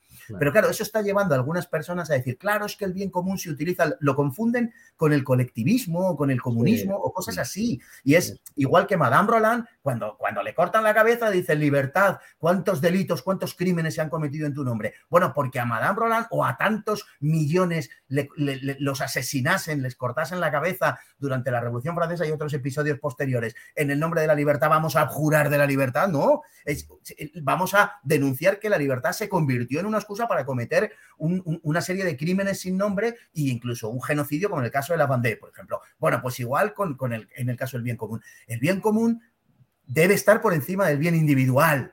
Debe ser compatible. Esto sería lo esencial. Debe ser lo compatible, pero si hay una colisión, debe primar el bien común. Y todos aceptamos eso para vivir en sociedad, cuando aceptamos pagar impuestos, cuando aceptamos servir a nuestra patria a través de las armas, cuando aceptamos que si hay que hacer una carretera o, una vía férrea, hay que expropiar una determinada tierra a una persona porque si no, no se hubiera hecho nunca una carretera o una vía férrea. Y así podríamos poner un sinfín de ejemplos. Lo que no se puede es utilizar con un fin torticero y decir, bueno, ahora ya fastidiar a ese y voy a hacer que la carretera pase por sus tierras. Eso es lo que no puede ser. Y hay que buscar soluciones en las cuales se eh, dañe al menor número de gente posible, ¿no? Pero hay que decirlo claro, el bien común tiene que ser compatible con el bien individual y puestos a chocar debe prevalecer. La cuestión es que la situación en la que estamos hoy no justifica ni desde el principio de la pandemia, no justifica en absoluto las medidas a las que hemos sido sometidos. Ha sido una simple excusa, la del bien común, para arrojarnos y para someternos. Totalmente. Y además, dándonos, no, solo, no solo que no lo justifique ya por la escasa letalidad de, la pandemia, sino también porque es que el, tratamiento alternativo que, proponen como solución, pues no parece que esté siendo muy eficaz, ¿no? Eso que llaman vacunas, que ya sabemos que, no es el nombre adecuado para darle, pero, pero en fin, totalmente de acuerdo con, con lo que dices. Pero mm, voy más allá, Fernando, y volviendo a, volviendo a España hemos hablado de esas fuerzas de ocupación o de esos colaboracionistas, como los has definido tú. Entonces, la cuestión que yo me planteo es de qué manera podemos combatirlos. Porque, claro, hay mucha gente que cree que aquí con echar a Sánchez del poder ya está todo ganado. Yo creo que la infiltración es hasta tal punto, ¿no? En, las empresas del IBEX, en los medios de comunicación, en todos los partidos, o casi todos, que esto no, resuelve nada. Quizás nos quita un tío que ya nos cae muy gordo y que nos cae especialmente antipático, pero claro, mientras nos sigan toreando con este cuento, bueno, que ahora nos conformemos con simplemente quitar a Sánchez, yo creo que no vamos a ningún lado. Entonces, en ese sentido, me gustaría preguntarte, porque te lo digo claramente, yo y los que hacemos este canal, pues mm, eh, seguimos las ideas de Antonio García Trevijano, eh, que define esto como una partitocracia y que establece unas reglas de juego para que no fuera así, ¿no? Para que hubiera una verdadera separación de poderes y representación, etcétera. Pero también te digo que hay algunos, algunos seguidores de estas ideas, por ejemplo, aquí yo he entrevistado muchas veces a Alberto Franceschi, que es venezolano y que siempre fue seguidor de, las ideas de Trevijano, pero él me decía, no, no, pero Cristóbal, esta, la situación es tan grave que os tenéis que quitar a estos como sea, porque si no acabáis como Venezuela y de verdad, ahora, aunque sea con la pinza en la, nariz, votad a Vox. Yo sé que tú, vamos, yo cuando volví a verte, porque después de esos años que, nos frecuentábamos, hemos pasado muchísimos años sin vernos, y yo cuando volví a verte, aparte de en algún programa que hacías al principio, un programa de historia, si no recuerdo mal, en Intereconomía, pues bueno, luego apareciste como una de las voces eh, o ideólogos de Vox y ahí muy rápido pasó algo que no sé si nos quieres contar. me gustaría que nos lo contaras. Yo lo he oído por, por amigos que tenemos en común, me han contado qué, sucedió, pero bueno, me gustaría que si quieres nos, lo cuentes y que me digas si tú ves que soluciona algo. Eh, eso, votar, votando a otro, a un nuevo partido, ¿no? Como en su día salió Podemos, que también parecía que venía a, a acabar con el régimen y a cambiar las reglas del juego, ¿no? Y luego ya hemos visto, ¿no? A, dónde nos ha llevado. Fernando, todo tuyo. Lánzate.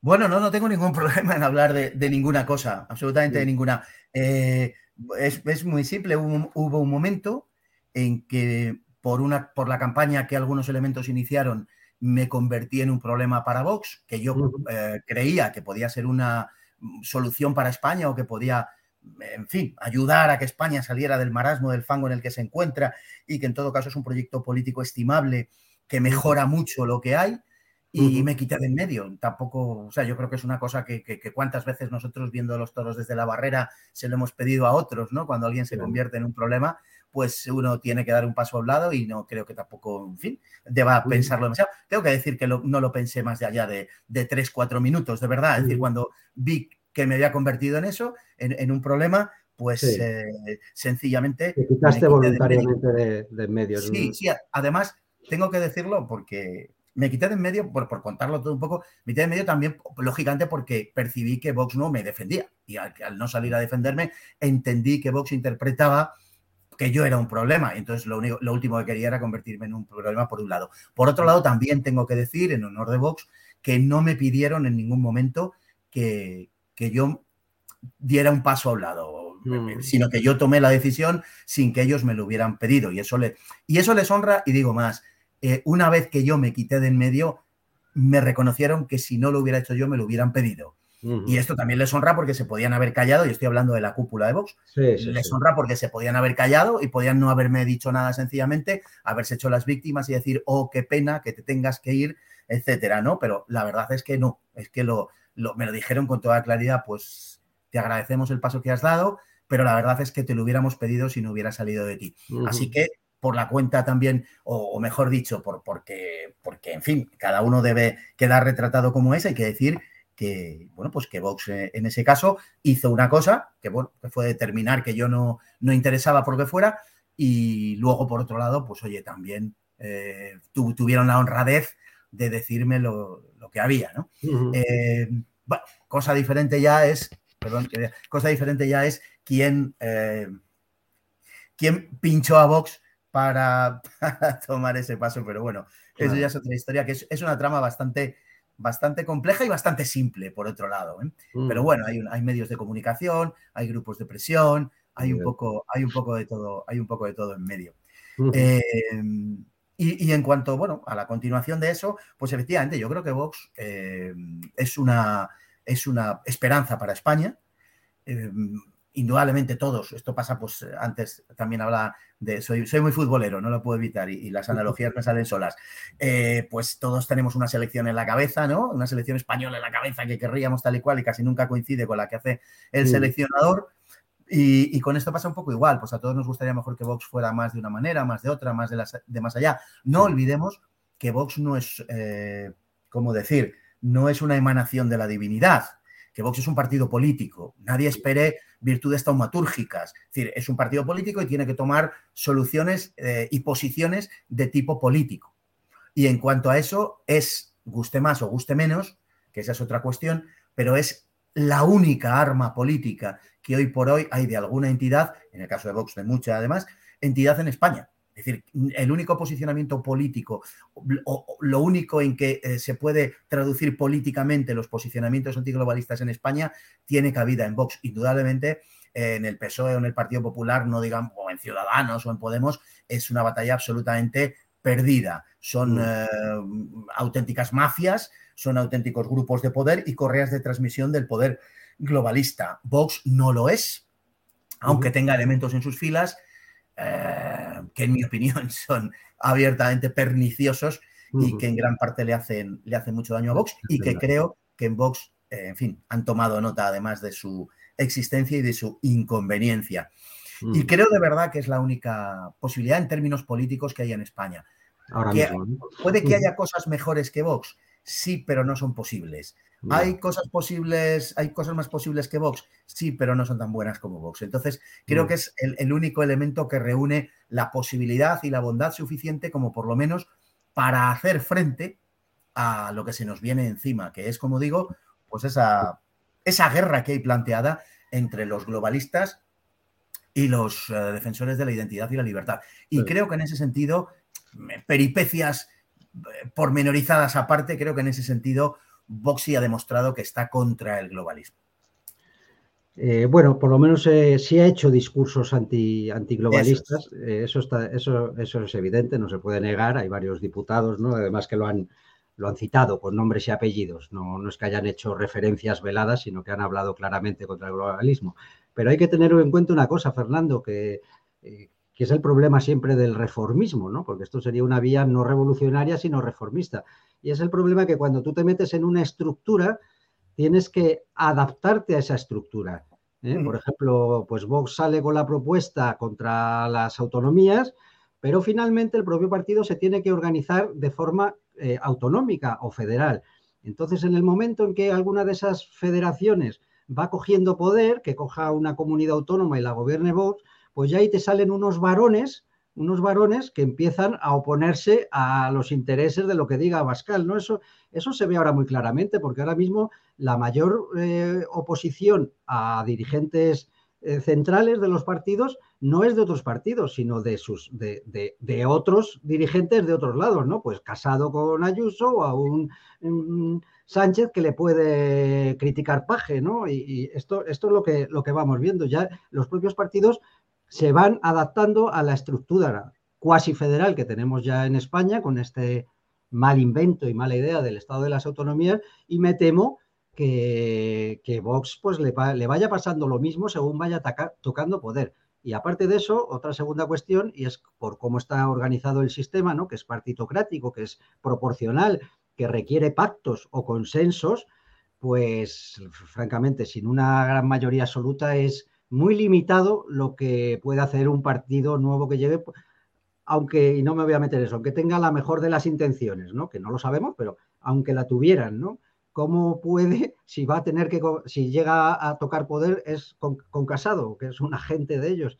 Entonces, ¿cómo se hace? Por eso es por lo que yo digo que siempre veo la vía reformista muy complicada y que normalmente no sale bien, ¿no? Que yo, yo soy más de la vía revolucionaria, ¿no? Aunque, aunque ahora parezca imposible, pero bueno, vamos trabajándolo, cada vez somos más los que nos abstenemos, cada vez hay más gente que va entendiendo lo que es esto de la democracia, la separación de poderes y sobre todo con todo esto que ha pasado, yo sí, desde luego, sí, el 80% de la población lo apoya porque está aterrorizada, pero también hay ya una disidencia eh, que tiene unos niveles que los que llevamos desde los años 90 oponiéndonos a esto no lo habíamos conocido nunca. ¿eh? Tú antes le decías a alguien que España no era una democracia y te miraba como este extraterrestre donde viene. Pero en cambio ahora ya lo dice abiertamente muchísima gente. Entonces yo sí veo que hay que eh, insistir y crecer en, en, una línea que sea de acabar con esta partitocracia que nos ha llevado a la situación en la que estamos. Ha arruinado España y desde luego ahora que ya tenemos 43 años de partitocracia, que lo podemos comparar con los 40 años anteriores del franquismo, pues a lo mejor la comparativa de lo que ha conseguido este régimen, pues no, no sale muy favorable, la verdad. ¿Cómo lo ves? Pues claro, Cristóbal, yo pues básicamente comparto tus reflexiones. Eh, eh, hay, una, hay una realidad. Si, si, una persona sana y una enferma se meten juntos en la cama, el sano no le traspasa la salud al enfermo. Esto no, esto no sucede nunca, sino que lo más probable es que el enfermo eh, termine contagiando al, al sano. Entonces, sí, Claro, cuando tú entras en el juego político, indudablemente pasas a ser parte de él. Eso está claro. Tú eh, tienes dos posibilidades ante eso. Una, no entrar en el juego, no mancharte de barro, decir yo no desciendo a esto porque esto es un juego infame. U otra, optar por la vía revolucionaria, que implica lo que implica. Eh, bueno, es la posibilidad real que tienes, las dos que tienes. Eh, yo creo, sinceramente, que como en todo proyecto político, al final eh, el porcentaje de lo que se pueda cumplir del proyecto es, es, el que sea, uno determinado, pero no va a ser el 100%, y muy probablemente el 80% y muy probablemente el 60%. El 50% de Vox, digamos, eh, dependiendo de qué 50% sea, podría valer. Pero yo siempre digo algo también, digo, prefiero, bueno, vamos a ponernos un poco más optimistas, prefiero el 60% de algo que el 100% de nada. Y entonces, ¿es real una vía de impugnación contra el sistema? ¿Realmente hay una conciencia en la población, una población que ha sido mm, asnada durante décadas, que desconoce incluso el concepto de lo que es verdaderamente una separación de poderes real, que cree que la hay en España, porque es lo que le están diciendo. Yo sinceramente creo que eso no es viable, al menos no hasta que no se tenga una gran influencia en los medios de comunicación. Yo creo que la batalla en la sociedad se libra en dos ámbitos, los medios de comunicación y la educación. Mientras no seamos capaces de incidir de verdad, de tener presencia en esos dos ámbitos, es imposible hacer nada. Quiere decir que la batalla está ahí y por tanto la vía reformista se impone por sí sola, porque eh, aún, aún y con el precio que hay que pagar, que coincido contigo en que al final puede acabar desnaturalizando el proyecto. Con todo y con eso, si tal cosa sucediera, hay que reconocer algo. Vox, aun, si se convirtiera en un fracaso tipo Podemos, tres años, cuatro años lo viéramos así, aun si eso sucediera, al menos Vox habría abierto la ventana de Overton. Sí, totalmente. Y habría proporcionado un marco mucho mayor de debate, mucho mayor de denuncia y de mucha mayor posibilidad de acceso al poder para ideas y para gentes que de otra manera no tendrían absolutamente no ya ninguna posibilidad, sino que serían vistos como marcianos. Entonces, plantear cuestiones de reforma política, por ejemplo, en lo que estáis vosotros, que, es algo que yo secundo absolutamente, que si el diputado de distrito, eh, la responsabilidad del político ante su electorado, claro, eso, eso necesita previamente de la ruptura de la partitocracia. Es un requisito imprescindible, porque al final hoy el diputado no depende de que le vote la gente, no, depende del tío que hace las listas, mm, que es un burócrata y que obedece lo que dice el jefe. Y mm. punto y se acabó. Y todos los partidos funcionan así, Vox también. Y el PSOE, y el PP, y Ciudadanos, y, la Izquierda Republicana, y el PNV, todos funcionan igual, porque estar en el sistema presupone eso. Y la gran pregunta es, ¿y si tú consigues llegar, vas a liquidar el sistema que te ha permitido llegar hasta arriba? Evidente. Cuando ese sistema ya te ha encumbrado, pues es muy difícil uno suicidarse, ¿no? Esto, esto es el, el viejo tema. Pero sí, yo te reconozco que hay que agradecerle a, vos que haya contribuido en gran medida, no solo ellos, pero sí en gran medida a acabar con esa hegemonía cultural ¿no? de estas ideas progres, pues llamarlas así. Evidentemente, en el aspecto cultural sí, sí está haciendo esa labor de que ya se pueda hablar de cosas que antes no podías ni citar porque enseguida eras calificado, aunque se sigue calificando, pero digamos que ya se ha perdido el miedo, ¿no? A que te llamen extrema derechista o machista o tal, pues ya nos reímos, ¿no? Cuando, algunos nos, pueden, nos quieren acusar de, tales cosas, ¿no? Ya, ya, es ridículo, ¿no? Ya, ya no traga, ¿no? En eso, en eso se ha contribuido, como ha contribuido Trump en Estados Unidos y como se ha contribuido en parte desde las redes sociales, siempre y cuando no te censuren, ¿no? Pero bueno, sí se están creando pues nuevas cadenas, etcétera, etcétera. Mm, entonces, bueno, pues mm, bien, yo respeto esa, esa decisión, tengo muy buenos amigos que, que llevan que están llegando a esa conclusión que por ahora ellos pues van a apoyar a Vox en tanto parezca que sí es una herramienta que se opone a esto y que luego ya se verá, ¿no? Entonces te agradezco que, nos hayas explicado tu, tu, posición, ¿no? Dado lo que además te pasó personalmente, ¿no? Con Vox. También me gustaría que nos contaras de los medios de comunicación, porque tú hacías un programa magnífico que yo vi casi todos, no, no todos, pero sí casi todos, en el Toro TV hacías este programa de la inmensa minoría. Y bueno, luego de pronto vi que una serie de, de, presentadores de, del Toro, pues os habéis pasado a una nueva cadena, ¿no? Que es de reciente creación, que me llamó la atención, ¿no? Que, que, llegara a Capital como para crear una nueva gran cadena conservadora, por llamarlo así, o, de, ideología conservadora, Mm, en vez de sumarse, ¿no? Yo no sé si es bueno dividirse, a, lo mejor sí, pues, o, habría estado mejor, pues, pues yo qué sé, darle más empuje, ¿no? A los problemas económicos que supongo el Toro TV tuviera, ¿no? Julio Ariza. Eh, no sé, cuéntanos de esta nueva experiencia, ya, ya os lo digo para los que no sepáis, que está en 7N, 7nn.tv, ahí lo podemos ver porque yo he intentado eh, verlo en la tele, en la TDT, pero no, no os pillo, lo pillo como entrecortado, no llega bien la señal, entonces os tengo que ver a través de Internet. Cuéntanos ese, ese proyecto y qué, pensáis que vais a añadir ¿no? a, ese, a esa revuelta conservadora, digamos, que, está habiendo en muchas partes del mundo contra, contra esta hegemonía progre. ¿no? Bueno, yo te diré para empezar que a mí desde siempre el calificativo de conservador me produce erisipela. O sea, yo no soy conservador. Yo en este momento no tengo una gran, por decirlo así, definición, ¿no? Pero defiendo la posición antiglobalista mm. y yo, por ejemplo, que estoy haciendo un programa que tiene que ver con la inmensa minoría, que se llama Con otra mirada en 7NN, mm. estoy llevando con asiduidad, en la medida en la que ellos quieren, a gente de izquierda que se posiciona contra el globalismo. Tiene absolutamente todo mi respeto y vamos, mi aceptación. Yo mm, ya lo he explicado antes, no, no insistir en eso, pero yo pretendo pues englobar a todo el mundo que quiera, por decirlo así, valga la metáfora, disparar desde esta trinchera contra el enemigo. No discrimino a nadie. Todo el que quiera estar ahí va a estar sin la menor de las dudas, por una parte. Por otro lado, em, bueno, lo que dices que no se ve, yo te digo otra cosa, en mi casa tampoco se ve. O sea, con eso, con eso te digo todo.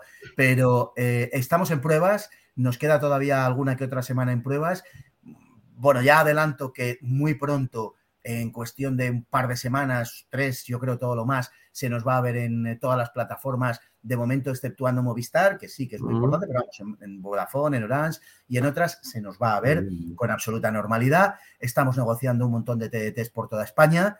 Eh, es un proceso lento, es un proceso que llevas, bueno, lento relativamente, que lleva su tiempo. De hecho, hemos arrancado el 12 de octubre y, se nos está dando, bueno, con, problemas, sin duda. No vamos a mm. decir que es la Arcadia feliz, pero se nos está dando razonablemente bien. De aquí al verano, eh, el perfil de la televisión va a ser, en cuanto al el alcance, va a ser muy, muy distinto. Entonces, bueno, que todo el mundo sepa que estamos, que estamos en pruebas y que, y que es natural y normal hasta cierto punto. Eh, las dificultades, por las dificultades mismas que tiene la negociación cuando no puedes acceder a una TDT nacional, porque tiene una serie de problemas fundamentalmente políticos que son inabordables hoy en día, entonces tienes que desarrollar una estrategia eh, diferente, ¿no? No es porque hayamos querido nosotros, sino porque es la posibilidad, es lo real un poco, y vuelvo a lo que decía antes de Vox, ¿no? Entonces, preguntas, ¿por qué no desarrollar lo que había y por qué una serie de gente nos hemos ido de allí? Bueno, yo tengo que aquí, eh, que no, sé, alguien lo puede interpretar como buscar un protagonismo o lo que sea, tengo que decir que, echar mi cuarto a espaldas y decir que esa decisión fue mía. Que esa decisión fue mía y que yo entendí que había llegado un momento en el que el Toro Televisión tenía unas evidentes limitaciones de las que era muy difícil salir. Eh, en fin, no puedo, hay cosas que no puedo obviamente desvelar, pero no había inversores dispuestos a, empeñarse en el Toro Televisión y sí a desarrollar otros proyectos. Eso es. De manera que tuve que optar por, por tirar hacia un lado o hacia otro en compañía de otras personas y al final, pues, pues eh, para mí, desde luego, no fue fácil en lo personal, ni muchísimo menos, pero al final, pues, pues opté por, por, lo que tuve que optar. Al final, hemos creado una nueva televisión, que es un proyecto de verdad que muy ambicioso, va a llegar a, la práctica totalidad de España en unos meses. Hay proyectos también. suponemos, eh, consiguiente, se ha ido a entrenar, que es lo suyo, se ha ido a practicar no, sé qué. Se ha, colado por ahí un audio, no sé de, no sé de dónde. Perdona. Nada, nada, no te preocupes. No, que digo que el proyecto es un proyecto ambicioso, de veras lo es. Eh, a finales de este mes, a comienzos de febrero, el 1 de febrero es la fecha, ya estamos incorporando nuevos programas y vamos a tener programación 24 horas, incluyendo fines de semana. La gente lo va a poder ver y, se va a dar cuenta de la expansión que, que vamos a vivir en las próximas semanas. Y como digo, incluso para verano, finales de verano, el salto a Hispanoamérica. Vamos a estar en, en unos cuantos países de Hispanoamérica, es decir, que incluyendo Estados Unidos, la parte hispana de Estados Unidos. Es decir, que, que, verdaderamente el proyecto es, es ambicioso, ¿no? Y esperemos que, bueno, pues que se, que se culmine. Eh, somos optimistas, porque las cosas están en ese sentido yendo bien. Y retomando el tema de, de que me preguntabas, pues con toda naturalidad y, lealtad. Te lo digo, es que mm, el Toro Televisión no daba más de sí. Y como te digo, pues no había forma de, mm, de, llegar a más, a más gente, a más población y había que optar. Y bueno, pues, pues opté y optamos una serie de personas. Y, no te puedes arrepentir con, dolor del corazón porque tengo muchos lazos sentimentales, como cualquiera se puede imaginar, después de estar 11 años. Eh, y en definitiva, pues, pues la opción fue la que fue, porque hay un mensaje que hay que llevar a los españoles. Tiene que ser un mensaje más, como se dice ahora, inclusivo, en el que quepa mucha más gente, eh, con una reformulación, con, unas, con unos objetivos hasta cierto punto parecidos, pero diferentes.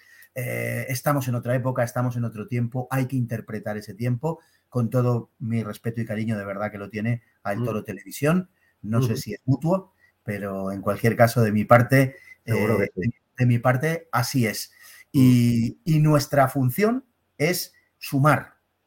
Y te puedo asegurar que en este momento estamos sumando con otros medios de comunicación y tenemos proyectos para sumar eh, en, modo de, bueno, pues de, plataformas, de fundaciones, en fin, de una serie de cosas que, se harán públicas dentro de un tiempo, no, no excesivo desde luego, para dar la batalla, bueno, eh, digamos que de forma coordinada porque es muy importante. Cada uno tiene sus matices, cada uno tiene su punto de vista, cada uno tiene su línea editorial, pero compartimos unos principios básicos y yo creo que eso es lo fundamental.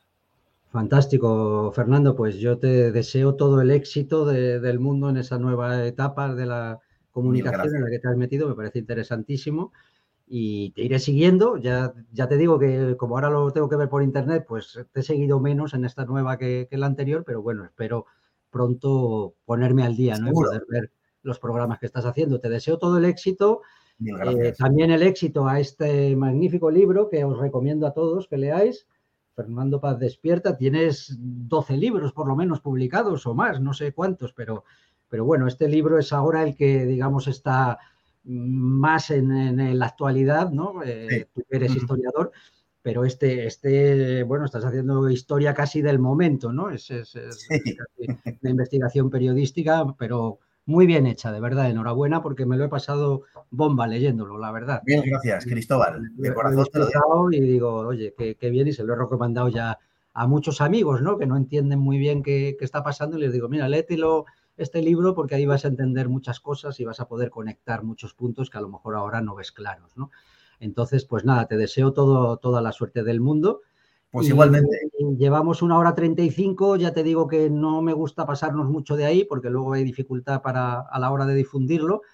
Entonces, eh, solo para, para, que acabes, pues sí te voy a pedir pues que des un mensaje eh, de ánimo a esta resistencia, ¿no? A estos pequeños grupos que estamos cada uno como Dios nos da a entender intentando combatir esta apisonadora mm, mediática, política, corporativa que parece que quiere destruir nuestras formas de vida. Si, quieres dar un mensaje a esa, resistencia, sobre todo para esa unidad, ¿no? que como estáis intentando en 7NN, de gente que simplemente comparta unos principios, no hay que estar de acuerdo en todo, pues te escuchamos con atención.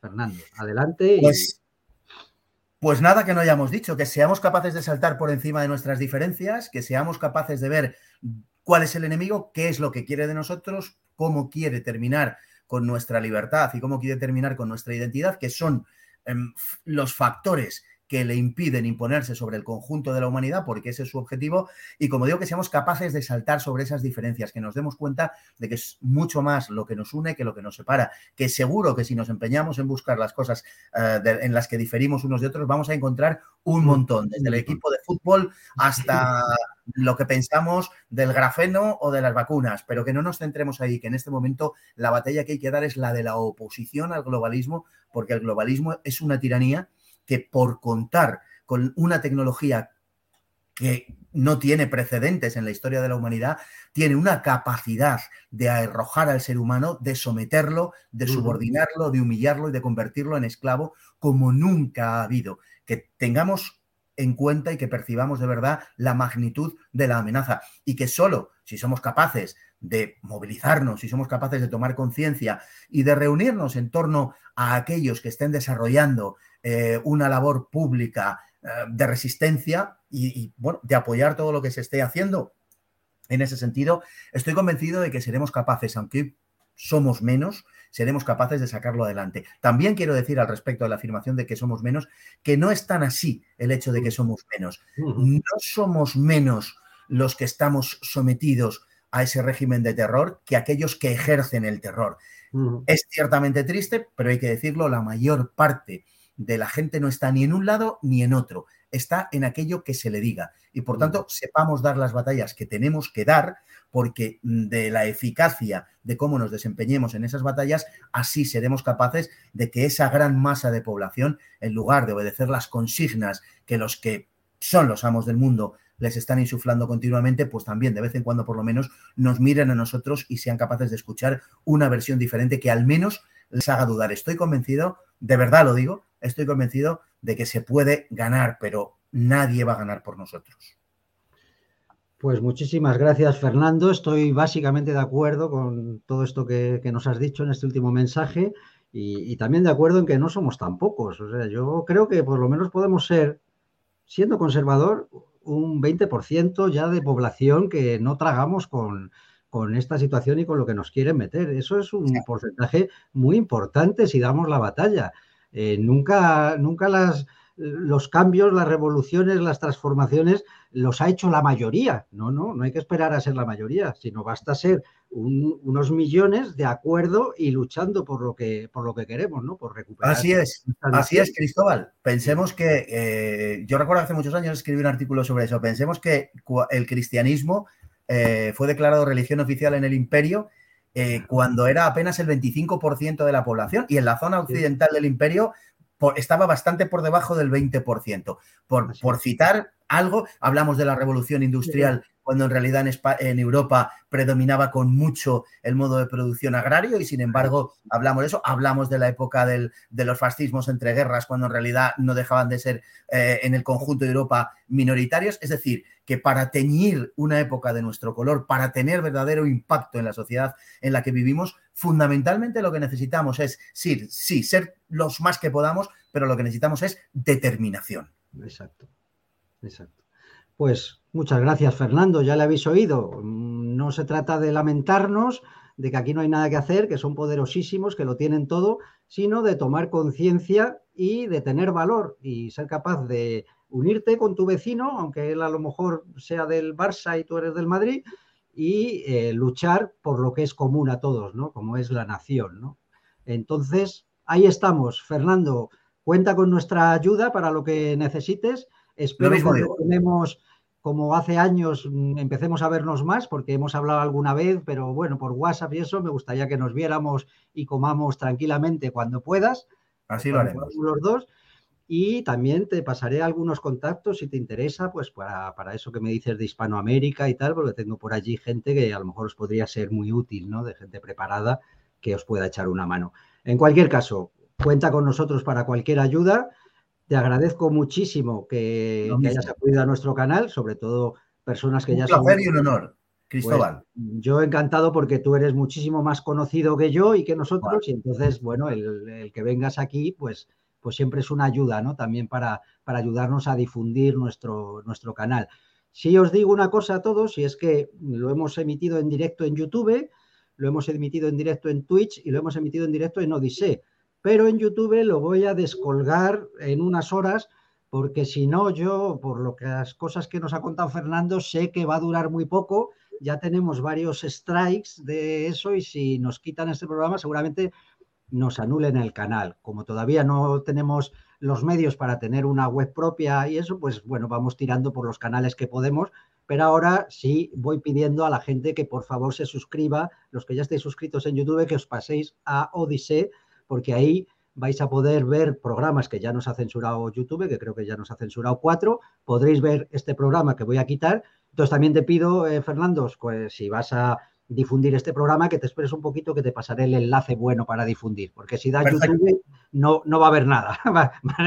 aquí no hay nada, ¿vale? Entonces, pues eso os digo, y como siempre os digo a todos, ayudadnos difundiendo, compartiendo en redes sociales y no os desaniméis. Vamos a seguir peleando, aunque y a morir con las botas puestas si hace falta. No importa tanto el resultado cuanto hacer lo que uno debe. Eso es lo principal. Hay que morir con la conciencia tranquila. Gracias a todos y hasta la próxima semana.